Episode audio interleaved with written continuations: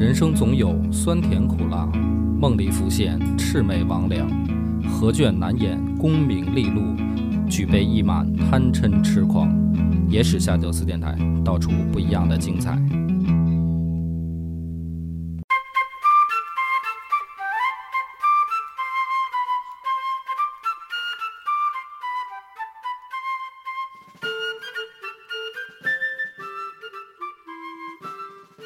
大家好，欢迎收听《野史下酒》，我是主播恶霸波。张小娘，今天我们要讲的啊是漂亮国的历史。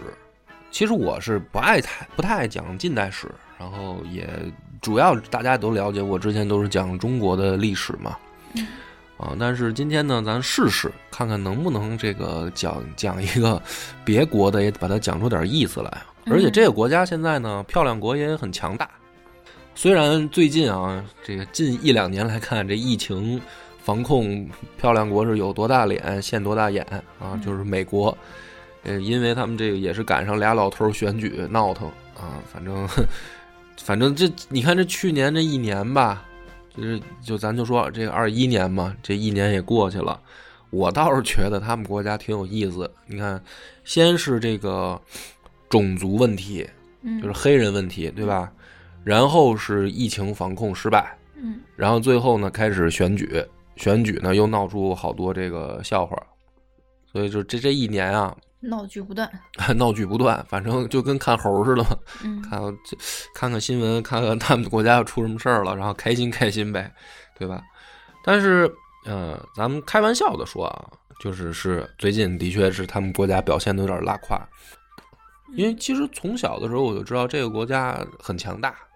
不是要黑他，就是相对来说客观一点，人家国家的这个经济实力是吧，军事实力，这个排名肯定是在 全世界来说都是靠前的，啊，这没必要咱说睁着眼睛说啊，非得否认事实。对我们中国也是在正在强大啊，但是也没有说已经到了说把人超过的这个状态。所以这块呢，就是你看看人家国家笑话，但是呃。再回到现实层面，还得有一说一，还得有一说一啊！人家现在起码还比我们强大一些，但是呢，这里面就有一个挺有意思的问题，就是你看，我们从近代史开始，中国人其实就一直在寻求一条呃富强之路吧，嗯，对吧？就是因为近代史开端呢比较拉胯，大清朝呢让人揍了，是吧？一八四零年嘛。嗯，为是他一一大部分的这个大家的认知都是还得从这儿开始，近代史的开端。没错。所以呢，中国人其实一直在寻求一条富强之呃自强之路，嗯，就是我们怎么在已经落后挨打的局面下这个崛起啊。所以，不管是反帝反封建的这个斗争，还是到后来呃我们这个经济建设。其实我们就是在向西方学习的一个过程，嗯，然后同时呢，去找到我们自己的一条道路，就是客观来说，大概就是这样一个过程。就是你，你先得学习人家的优势在哪儿，从这个洋务运动到后来的，等于说这个一一路走来吧，就太太多了啊。这虽然是近代史，但是它的历程也也有很很长的一个历程，然后一直到现在。这次我们看到疫情的这个发生，我们突然意识到说：“哎，怎么老之前吹的他们很厉害，疫情面前这么拉胯呢？就反而你看我们国家做的很好。问题好像觉得说：哎，难道说之前我们一直觉得，哎，所谓的什么西方的民主啊、自由啊，他们的鼓吹的那些东西，在真正一场这个。”疫情面前都就是 等于潮水退去，谁谁没穿裤衩就露出来了呗，嗯，是不是有这种感觉？嗯，对吧？那就是说，难道说我们之前，因为我看我从小到大吧，我也看这个《光荣与梦想》啊，然后我从小一开始最早初中开始我也读马克吐温啊，然后就是包括你像你可能没看过日剧，但是你不可能没看过好莱坞的电影，这些都是其实，在人家国家的这个。文化产生的怎么说呢？东西吧，嗯，啊，就是或多或少还是受了很多的影响，所以呃，有的人呢就被带节奏啊，这个耳濡目染的多了呢，情不自禁的想夸他，结果就出事儿嘛。有好多所谓的老师、什么学者，包括媒体人啊，最后这个 情不自禁的 想跪下的时候，被被大家在网上揪出来，然后口诛笔伐，所以就碎了嘛。那所以今天呢，咱们就聊聊说这个这种现象现在就是到底怎么回事儿，它有没有它的根源？因为我是讲历史，所以我不讲近代史啊。刚才只是一个引子。咱们今天讲的是美国建国的历史。那我呢，又是一个本身就爱质疑的人。你看，我讲中国历史时，我也去好多地方，我就觉得，哎，这不对劲啊，这到底是怎么回事？然后去就是讲一下我自己的看法，对吧？看他们别的国家的历史也一样，就是它里面一样有很多疑点。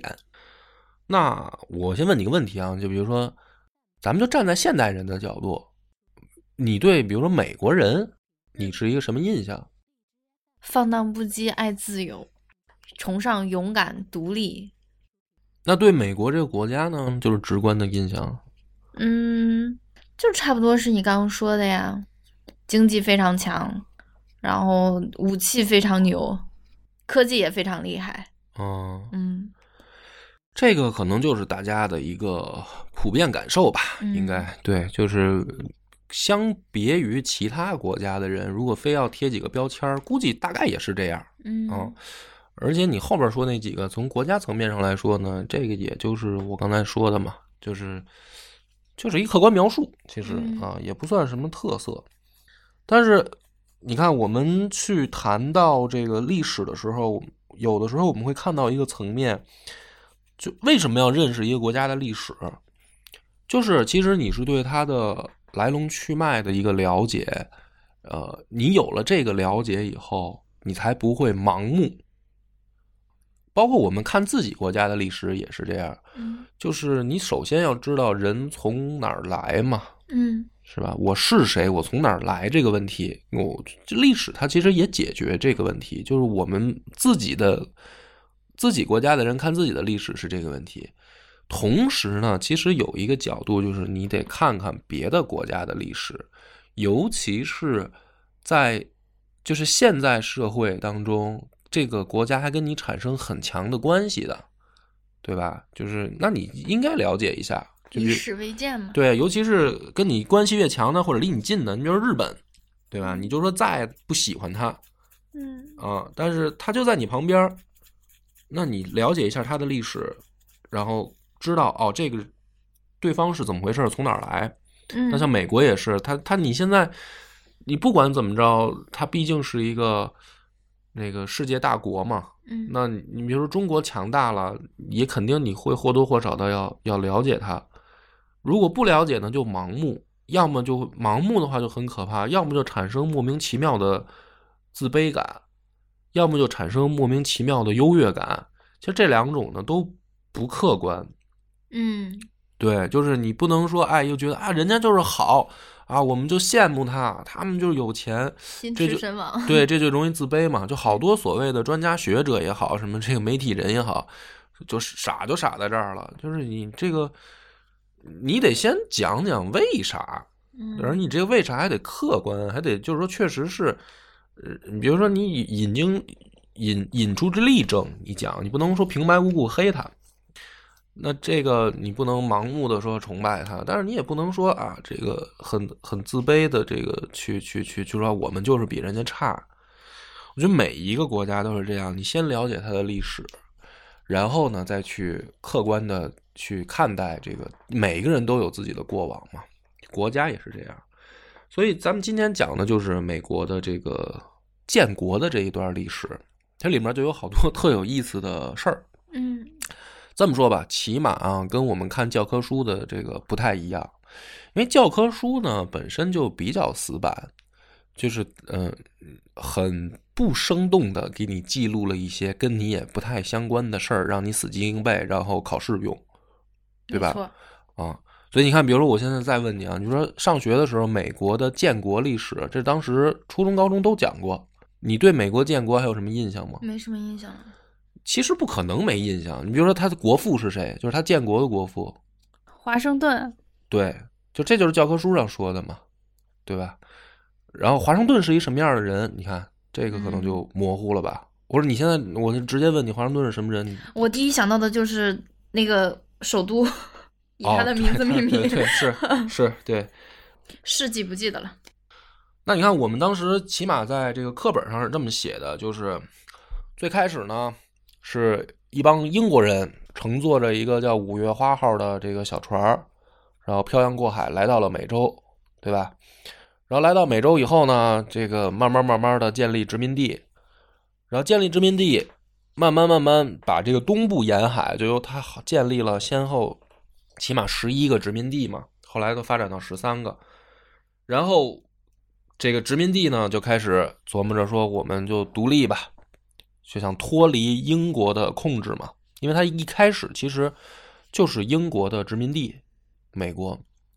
后来呢，就有一个标志性事件，就是这个波士顿清查事件，嗯然后开始这个美国打响了独立的，就是独立战争嘛，独立战争第一枪。然后华盛顿这个作为他们的国父吧，领导这个独立战争啊，然后用 所谓的这个民兵打败了这个英国，最后美国建立独立了。然后他们发在在这个一七七六年的七月四日发表了独立宣言嘛，然后最后美国建国。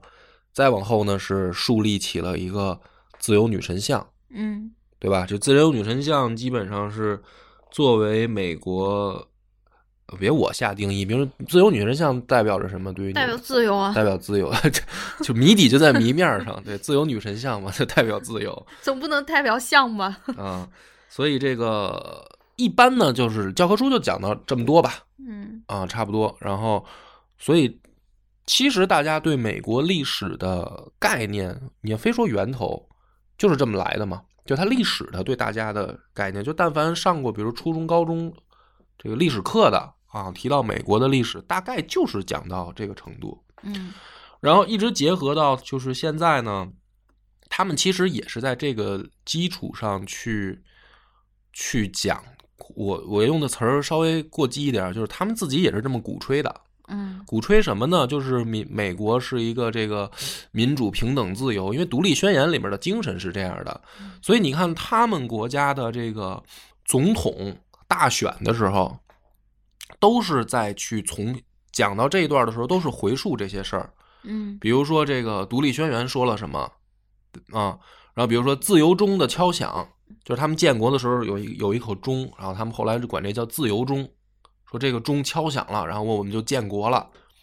反正我的印象当中，每次大选他们的总统都说这事儿，就是比如说什么啊，奥巴马、布什到后来的这个就是董王啊，嗯他们在演讲的时候，就是竞选啊什么的时候，都会提到这些事儿，所以他们一直把美国就包装成一个这样的形象啊，在进行对外展示，也不光是对外，他们对自己的民众也是这么在鼓吹的。哼，所以我说用鼓吹呢，稍微带了一点主观的判断，但是呢，我就用宣传，啊，就这么宣传的吧。对他们，他们漂亮国是自己这么宣传的，他们自己国家的人呢，也相对来说相信了，相信了就导致了一个结果，就是让我们作为外国人都越看越纳闷儿。比如说啊，我说几个问题，你看他们这个二一年，其实从二零年到二一年一直闹得很凶的，比如说这个种族歧视问题，嗯对吧？就是那个黑人被被白人警察给打死了这个事儿，这个事儿你看就很讽刺。你不是平等吗？这是你们建国的这个恨不得精神吗？嗯你怎么都发展到现在了，你们自己国家的人还觉得不平等呢？对吧？所以他闹这么凶嘛，就包括现在美国就是都有点这个所谓的政治正确嘛，就不涉及到他的文化领域了。比如说游戏、电影儿，你看现在的这个美剧也好，电影也好，就是必须得出现各种不同国家、什么肤色、语言、文化的人，对吧？就是好多那个超级英雄都得黑人来演，就是好像他现在有一点就说，我们啊，我们这个政治上必须得保持这个正确，要不然这个老百姓有人反反应啊，有人不高兴。他就觉得很奇怪，怎么现在还这样呢？你们你们历史上是这样吗？就就是你们建国的时候不就提出来了这个事儿？你们怎么自己反而现在这么大矛盾，嗯对吧？那第二个，比如说枪击事件，就美国经常隔一段就有新闻爆出来，有那种疯子拿着枪到冲进学校开枪打孩子什么的，枪支管制问题，就是你看咱们咱们在作为中国人，我们相对来说感觉还是很安全的一个环境。社会安全，社会，因为我们我们的枪支是管控的嘛，不可能说让你老百姓手里拿着枪，嗯，危险违禁物品这种吗？对吧？那你你看美国，他就经常就隔隔段时间就爆出来这种枪击案，呃那这又是怎么回事儿？对吧？就是你你你你这个是是历史问题，还是说你现实问题？就是枪支管制是一个好事儿还是坏事儿？在我们看来，那肯定是好事，肯定是好，你应该管制啊，你不能让所什么人都能拿着枪啊。对这里面要有疯子怎么办？对，活得很没安全感。对啊，你这上街你自己都瑟瑟发抖，得对啊，你哪知道这个谁是疯子呀？他突然发疯了，他开枪杀人怎么办？所以那他们国家这个，哎，怎么还感觉这这事儿就是明明挺简单一事儿，就是禁不掉啊？然后包括他们现在的这个，甚至都反映到制度问题上了，就是你的疫情管控这么拉胯，结果你现在还天天在那儿政治作秀，就是有多大脸现多大眼，然后还好意思说别人，对吧？所以其实很多这种事儿，我们不讲现代了，就是这现在我刚才说的是现象，就是新闻爆出来的东西嘛，他们自己新闻也报嘛，这个我觉得不是说黑他呀。那从历史上到底到底有没有根源呢？为什么会这样呢？其实是有，而且是跟我们的教科书记载的呢不太一样啊，不太一样在哪儿呢？咱们就讲这个故事。首先从他的呃建国的时候开始说，第一个标志事件啊，就是清茶事件。他们自己国家的历史上呢，一开始说管这个叫茶党，嗯就是喝的那个茶 tea party 茶党。然后他们认为呢，这个是一帮子呃很有独立精神的这个先驱，也是他们自己建国的这个历史当中的一块重要的所谓的革命的基石，那就是清查事件。但是呢，实际上仔细你去看看他们的这个所谓的开端啊，在他们的这个历史上，你就觉得特别有意思。这是怎么回事呢？因为本来他们就是殖民地，他当时还不是国家，他就是英国的殖民地，所以呢，这个当地的这些美国人，就是我们现在来说的美国人，于是就搞了这一个事件。因为茶是当时很重要的一个这个所谓的税收来源，就是抽重税的。嗯于是呢，他们就跑到这个船上，就把这个港口里面存的茶就扔到海里了，以示这个反抗。后来认为这个清茶事件是他们革命的第一块基石嘛，嗯但实际上你去看历史，你会发现不对。他们当时那个时间点记载的这个历史原貌是什么呢？一帮人打扮成印第安人，然后冲到船上，把这个茶扔到海里，然后就跑了。所以实际上，在美国的历史上来说，真正记载这件事儿的话，首先第一，个所谓的革命基石和什么或者叫革命的标志事件，在当时的记载来说，是一个特别无厘头的一种搞笑行为，嗯就类似于什么呢？就像现在的快闪，嗯就是我给你捣一个乱，恶作剧。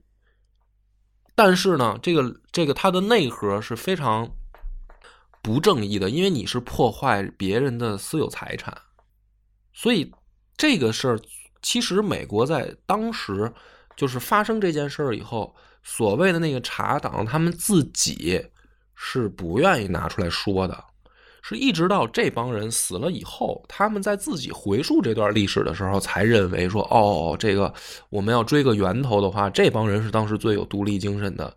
可是你就这么想，就是一帮跳梁小丑。嗯你要是真的是有这种所谓的独立精神，你为什么要打扮成印第安人上人上人家船去捣乱，对吧？你去想象啊，就代入去想象。你比如说你是独立精神啊，你说我这觉得不满于英国的这种压迫，那你就你可以公开发表这个言论，然后说我们抵制，对吧？我们都都干脆我们我们牛逼，我们不喝茶了，行不行？嗯，我们也不不不不不在这个贸易上再做茶了。就是认认真真的去做抵制这件事儿。对呀、啊，但是你呢是等于弄一所谓的扮成印第安人，在他们那个语境下就是奇装异服，因为他们是本身也不太看得起印第安人，嗯然后扮成这种奇装异服上船给人捣乱，破坏私有财产，嗯所以他们自己最最早的时候，这茶党的形象啊都不怎么样。嗯但是后来呢，的确按照这个事件发展呢，就是那英国肯定就指责就是北美啊，或者说这个当时的这个殖民地里面有暴徒嘛，嗯就这个说不好听点，这就是违法事件，甚至你就就是不就是治安事件，就是你就是等于说有这种所谓的打砸抢，那我就得管你嘛。嗯结果这一管呢，没想到呢，这里边就出事儿了，就是激起了他们的这个独立的意识嘛。那这里面就涉及到第二个问题，就是独立战争到底是什么人打的？比如说华盛顿，你觉得他是一个什么人？刚才你说你也不知道，反正他就是一个 城市的名字了，顶多就知道说他是美国的，算是建国的国父啊，嗯或者说这个第一任伟大总统吧。他实际上是什么呢？在美国人的概念里面，他是一个将军。独立战争是什么人打的呢？当时的华盛顿是在美国组织了军队的。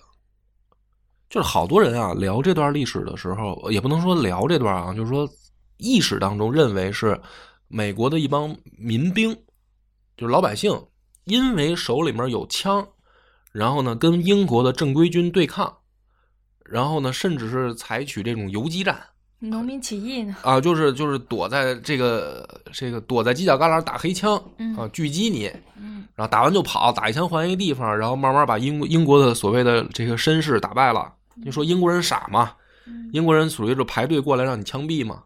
嗯因为他们是有那种行军的队列嘛，然后还穿着衣服都倍儿鲜艳啊，以体现我这个勇敢的精神。然后，然后说美国人就是说这不是傻逼吗？伸不开胳膊。过来排队让我枪毙嘛。然后就是他们靠这种民兵打赢的嘛。嗯实际上呢，不是，实际上华盛顿就是组织了军队，嗯他们就是军队正式对抗赢的。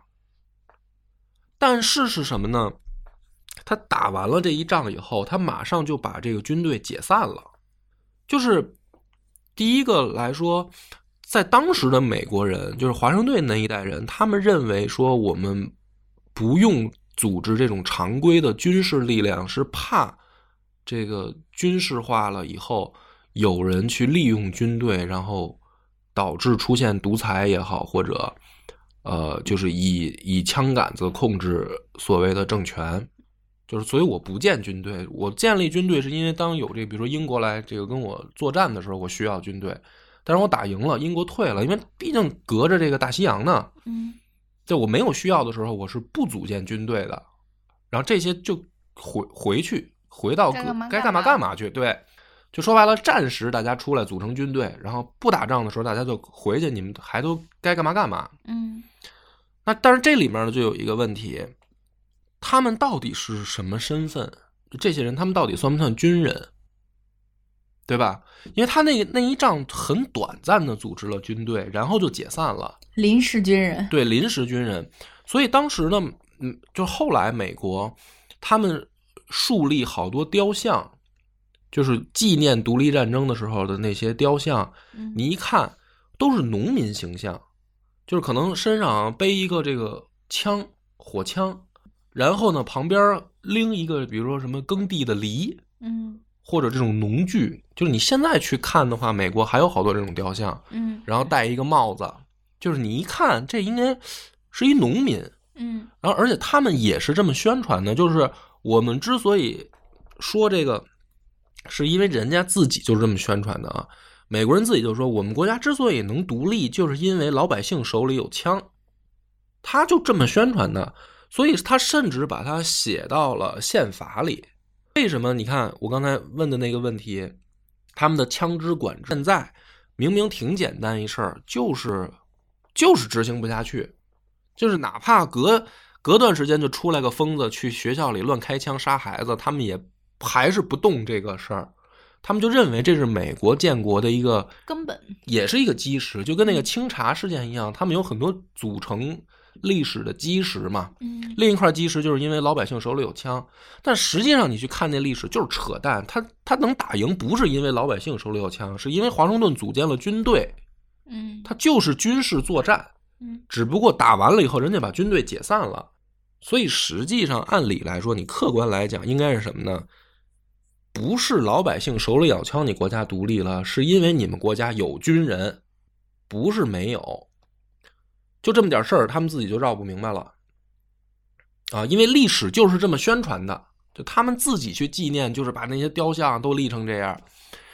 那这个就不能打脸吗。对，就不能打脸，因为这就是说，这是我们国家的建国的时候的重要基石，嗯，你明白吧？他就是这是他以就是靠这个对我们靠这个建的国啊！嗯你现在跟我说我们不是靠老百姓，因为手里有枪，是因为华盛顿组建军队的话，那我们之前这些历史是假的吗？是骗人吗？嗯就是这块遮羞布，他他就得带着，嗯哪怕后果再严重啊，他还认为说这个是我们独立的这个象征，就很可笑。其实，然后再往下讲呢，他在这个独立战争过程中，他就造了好多的虚假的英雄啊，比如说他们国家最有名的两个人物啊，呃，一个一个事件叫列维尔利维列维尔骑行，说是什么呢？就是这个莱克星顿知道了，这这是一个地名啊。莱克星顿知道了这个英军要去突袭他们了，然后有一个这个骑兵，他大晚上就连续赶路，要赶到康克德去报信儿。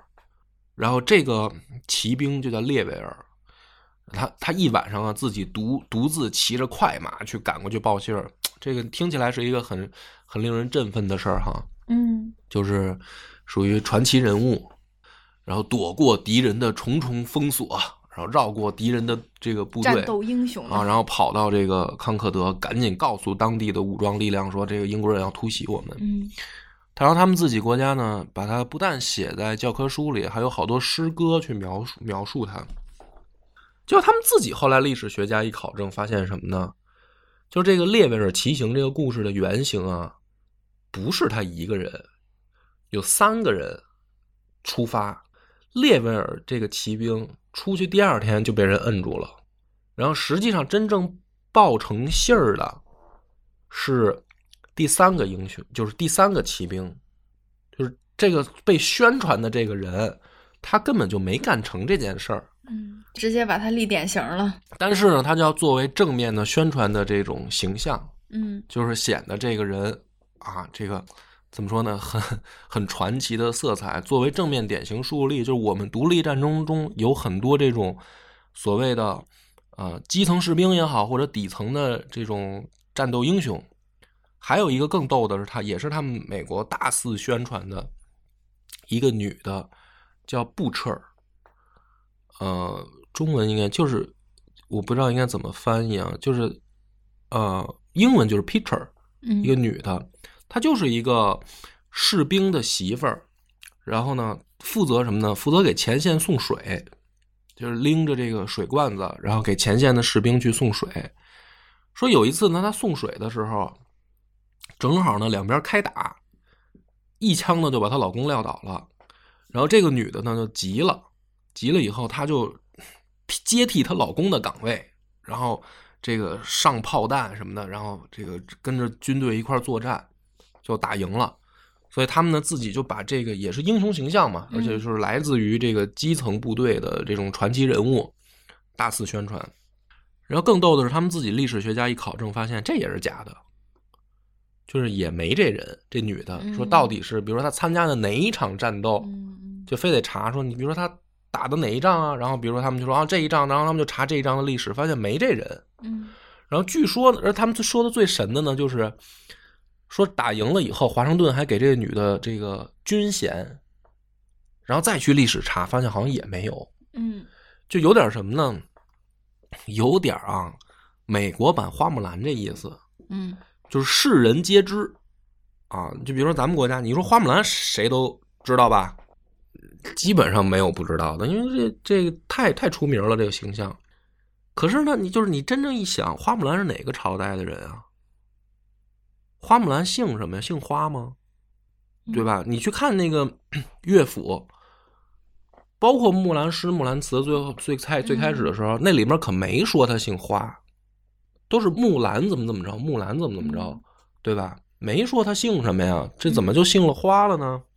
这后来明朝的戏剧假的，给他加了个姓儿，才变成了花木兰。其实一开始《木兰诗》《木兰词》人这姑娘就没有说她姓花啊。这美国也是，他他们就编了这么一个战斗女英雄，最后一查假的，没这人。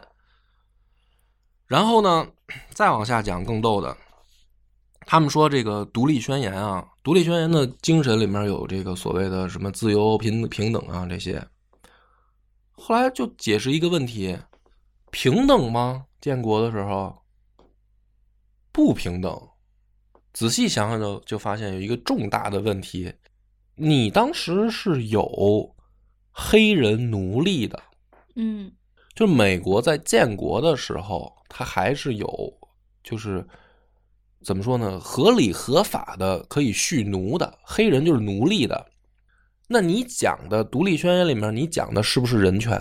你讲不讲人权？你讲人权，你是不是讲人权平等？对吧？那你奴隶有没有人权？当然有喽。对他是不是？你说说，还是还是那个问题？那黑人是不是人？嗯，是的话，他有没有人权？他要有的话，在你独立宣言里面，这黑人怎么这奴隶的问题，你们怎么解决？怎么处理？啊，他那他要是人的话，那黑人有没有投票权？其实就不用这么反问，就没有。当时就是可以很直白的说，就是没有。就说白了啊，我们这宣传了这个半天，就是美国人啊自己宣传了半天啊，独立宣言是我们的这个核心精神。结果其实是什么呢？你当时根本就没有平等的对待人嘛。嗯，就老干打脸的事儿哈。就是表面说一套，背后做一套嘛，也都不是背后做一套，明目张胆的，就是就是蓄奴嘛。嗯，对吧？所以他这个问题从历史上到现在就是这样的。嗯。就呃，他那会儿还不，就是他现在的问题，在当时都是反映他不光黑人没有选举投票权啊，女人也没有。就是你看他所谓的自己鼓吹的说我们有多么的这个啊什么先进，我们有多么的这个就是富有人人权的这个意识，实际上你回到独立宣言去看的话，从历史上看就是黑人没有这个权利。女人也没有这个权利，那你怎么谈的平等？就很可笑嘛。所以他现在这些所谓的问题，都是从历史上就留下来的。他，你看他现在的所谓的什么女权运动，对吧？黑人的这个种族歧视问题，其实是什么呢？是打他建国的时候就是不平等的。嗯，所以现在这些人总在叫唤，就是啊，你不是说平等吗？怎么我们就不平等了呢？嗯，对吧？我们就没这问题，说白了，就相对来说没有，因为我们就是实事求是嘛。对呀，啊，我们建国以后就实事求是，你该平等就是平等，对吧？我们就是你，你既然这么说了，你就这么做。我们建国以后就是说到做到嘛，妇女妇女平就是妇女推倒这个三座大山嘛，就是就是就是你既然这么说，你就这么做嘛。你美国他就不是，他们自己呢还反过来很骄傲的。认为说这个是建国的时候，美国建国时候那帮人呢，就是很很聪明。他们就是什么呢？就是我们先保证这个把这个大事儿办了，这个小事儿我们搁置争议。所以他们的独立宣言是有有删减版的，嗯，就是后来对外流出来的版本，有的那个手稿还可以看到上面有划掉的，就是到涉及到这些问题的时候，他们就划掉，就是很敏感的问题，他们就是这段就别说了。嗯啊，你在吹什么这个平等？这是好多这个蓄奴州他不干啊，嗯，因为好多这个大的州里面，这种大的这个所谓的怎么说呢？叫他们的建国的这个精英里面，他们自己家里面养着上百个奴隶呢。嗯，你你你这玩意儿，你说多了，这到底怎么弄啊？回头对吧？就就划掉吧，就别说了。这就独立宣言的真实情况，嗯，就跟开玩笑似的。而且最后这个问题就是。有一个啊，就美国人自己，他们自己现在有的黑人还跳出来去说的，包括有的白人还这个同情黑人也站出来说，说华盛顿是一个优秀的将军，嗯嗯，是我们这个是他们建立的这个先驱，但是华盛顿绝对不是一个好人，嗯为什么呢？华盛顿自己家里就有三百多个奴隶，黑人奴隶，他自己就是一个大的奴隶主，而且呢，当时有这个，嗯，就是有的州开始推行一些法案，是什么意思呢？就是说，比如说啊，你家里面有奴隶，如果你把它长期关，就是不用它六个月的话，你就你也不给他安排工作，你就要恢复奴隶的自由身，就你你就把他放了，他就不是奴隶了。然后华盛顿怎么干呢？到五个月二十九天的时候，带着这帮奴隶离境，离开这个州，过一天再回去，重新开始计时。他还挺有招。有招吧？就是，这就是他们的国父干的事儿嗯，然后去虐待奴隶、嗯鞭打奴隶，这个是他们自己美国人自己说的嗯啊，不是说我们这个啊怎么去去黑他，他他他自己的现在美国，尤其是黑人，他自己说这事儿，嗯就说啊这个。呃你这所谓的什么平等自由这个事儿不对呀、喊口号呢都是对喊口号，然后看表面说一套做一套。对，表面上很这个很很正义，然后实际上这个干缺德事儿你没少干。但是呢，这事儿呢，在美国他们也不能大肆宣传，因为啥呢？就这个华盛顿呢，他是国父，嗯这就不是刚才咱说什么倒茶事件啊、什么这个建建立一些这个基层的战斗英雄形象啊，什么枪啊这些事儿，这个这个好像还是所谓的基石嘛。说你连国父这点事儿啊都给爆出来，大肆宣传了，那就完了。完了就是他是一个光辉形象，你不能这个搞得说啊，他这个结果搞得这么卑鄙啊，就是嗯去虐待奴隶嘛，不尊重不尊重人人嘛，嗯。不尊重人权嘛，起码。嗯。就不把黑人当人看嘛，他是我家里边的就工具，所以他们现在自己呢也不会大肆去说这些事儿，就有人说啊，就当就当看不见，就就变成这样。视而不见了，这对，然后回回过头来，实际上就说说，那他这仗到底怎么打赢的呢？就是说，那这个华盛顿是个军事天才呗，是吧？就是斯德虽然不怎么样，然后但是是军事天才，因为咱们前面讲了，他不是把这个民兵组织成军队嘛？那看来就是战斗力确实彪悍，是不是呢？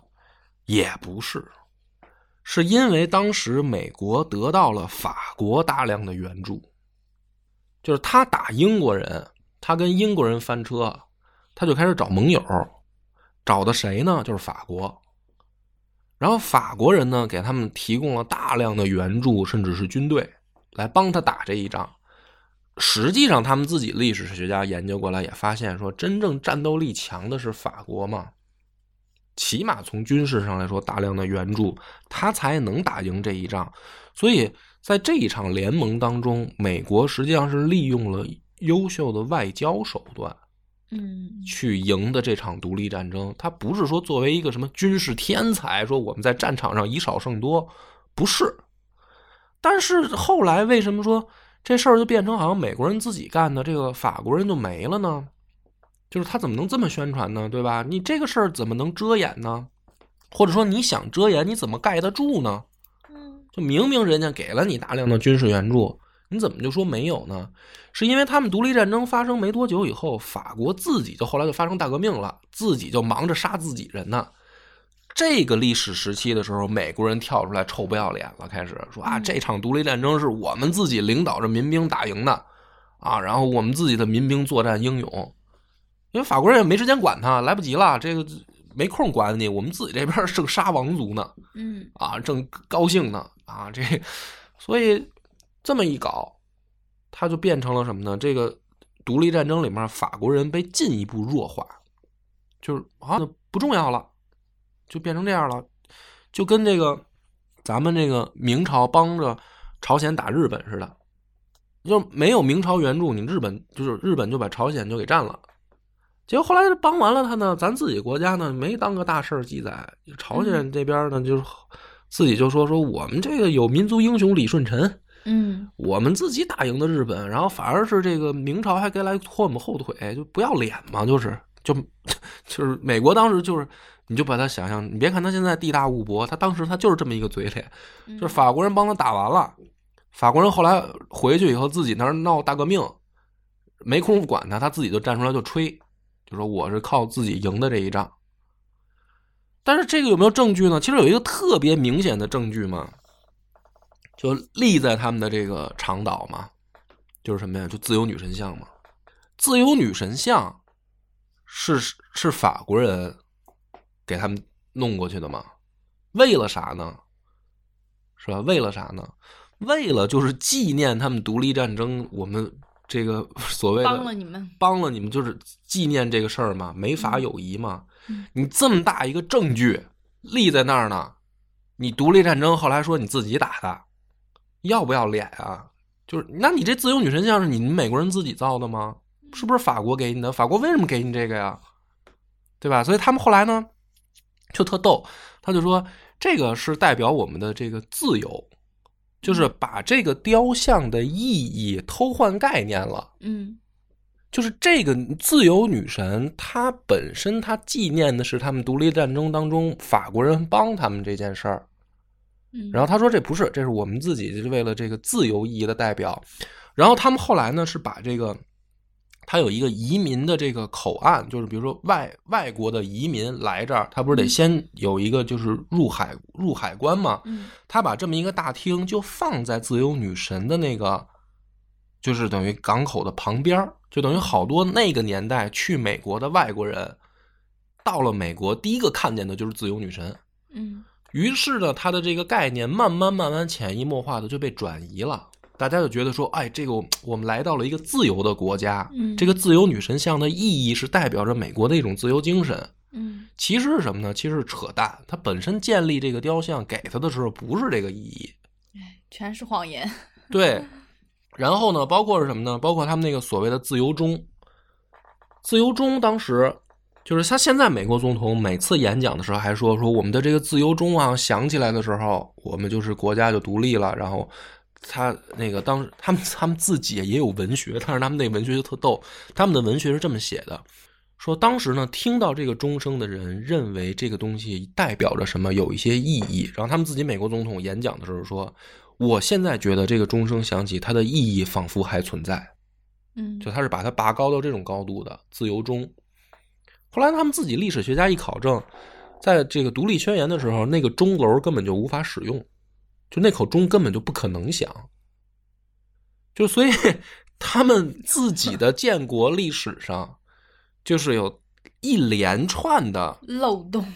不能叫就是 就是谎言，嗯就是在说白了什么呢？我们现在的话特好理解，就是所谓的宣传，就是我们啊要树立典型儿，然后我们这个表面上搞得我们好像很这个光明、伟大、正义什么的，然后实际上这里边所有的小细节，你一琢磨，都是觉得说，哎，不对啊，靠不住啊，全是假的。都是假的。所以到现在呢，就是他们遗留下来众多的这些历史问题，现代人我们会觉得挺奇怪、挺可乐的。对于美国人来讲呢，其实不奇怪，这就是他们历史的问题。他们从哪来？就是还是我们回到开头我们讲那个问题，就是我是谁，我从哪来。嗯你要先了解历史，然后你对一个别国的这个历史，你要有了了解，你在看到这个国家的人的时候，你才相对的能够客观，不会产生说莫名其妙的自卑，也不会产生莫名其妙的优越感。就是人就是人，他现在的确，我们还是回到开头说的，我们要承认客观事实，他的经济很强大，他的军事也很强大，但是他他也是人，他他也是一个建国也不过才三百年的这么一个基础，然后他的自己的历史文化，他们的怎么说文化基因里面也是有很多的，嗯、人的这个不光彩的一面，然后拿出来以后，他们天天包装。包括这个演讲的时候都拿出来啊，我们这个伟大的国父又怎么怎么着了？我们建国的时候什么什么精神？就是你一扒一开历史一看，这全都是漏洞。然后自己的自己国家的历史学家自己研究的，啊还有纪录片啊，这些都是可以网上都查到的，不是什么所谓的什么黑档案、什么秘密档案，不是，就是公开资料，你谁想查都能查得着。所以这个呢是是讲他们建国，其实他们后来还有好多事儿，比如说他们的南北战争，包括他们屠杀印第安什么的，这个其实也能讲个小系列。所以就是咱们先今天讲着试试看看，大家觉得好不好玩儿？行吧，那就看大家这个留言区见吧。嗯，感谢大家收听，拜拜。